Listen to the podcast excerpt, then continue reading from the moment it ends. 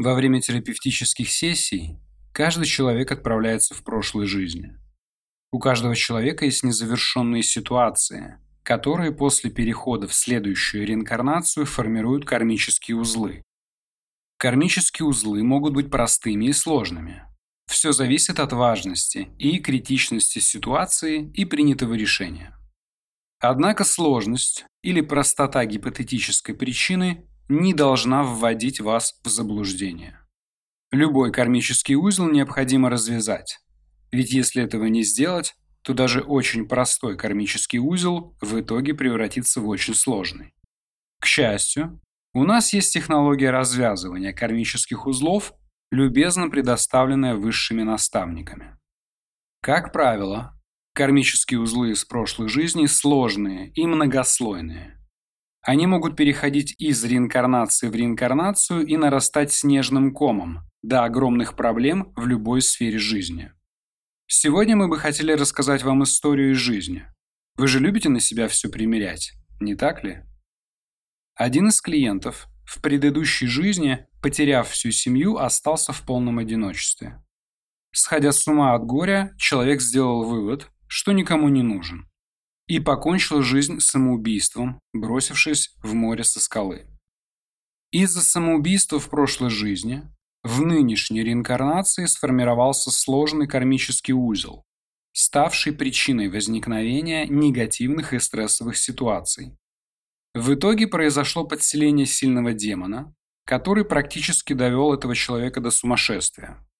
Сформировавшийся кармический узел мы назвали узлом преодоления одиночества. Клиент подсознательно отрекся от матери и на протяжении 40 лет думал, что она его не любит. Совершенно естественно, что он не понимал и не принимал сложившуюся ситуацию, переживал и страдал. Именно это отречение и повлияло на набор большого количества отрицательной энергии и последующего подселения демона. Но в процессе работы выяснилось, что это еще не все. В нем жил второй демон, причем более сильный.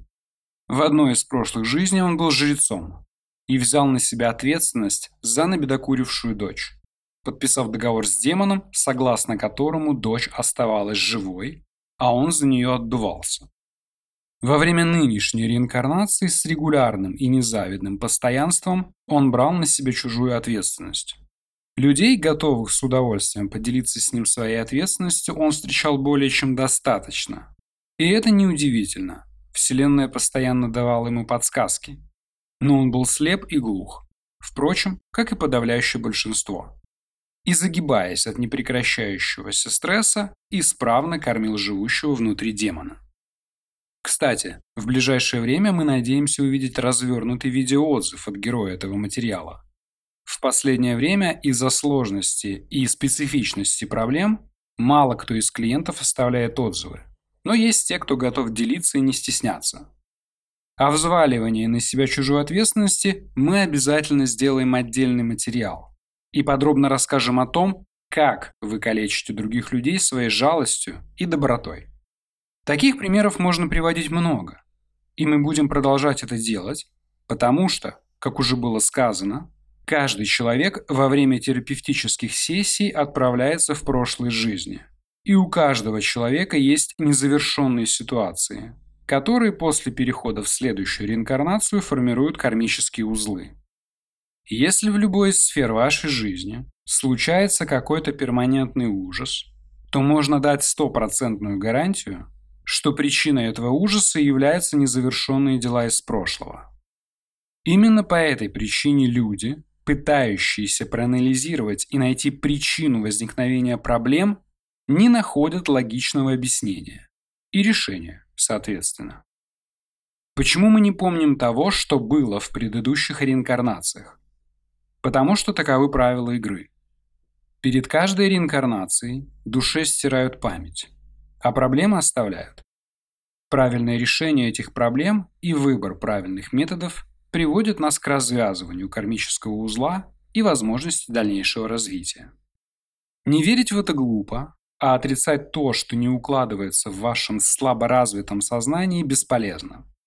К сожалению, вы начинаете искать правильное решение только после того, как перепробовав все известные способы, не нашли логического объяснения. И в крайне благоприятном варианте развития ситуации вы обращаетесь к нам.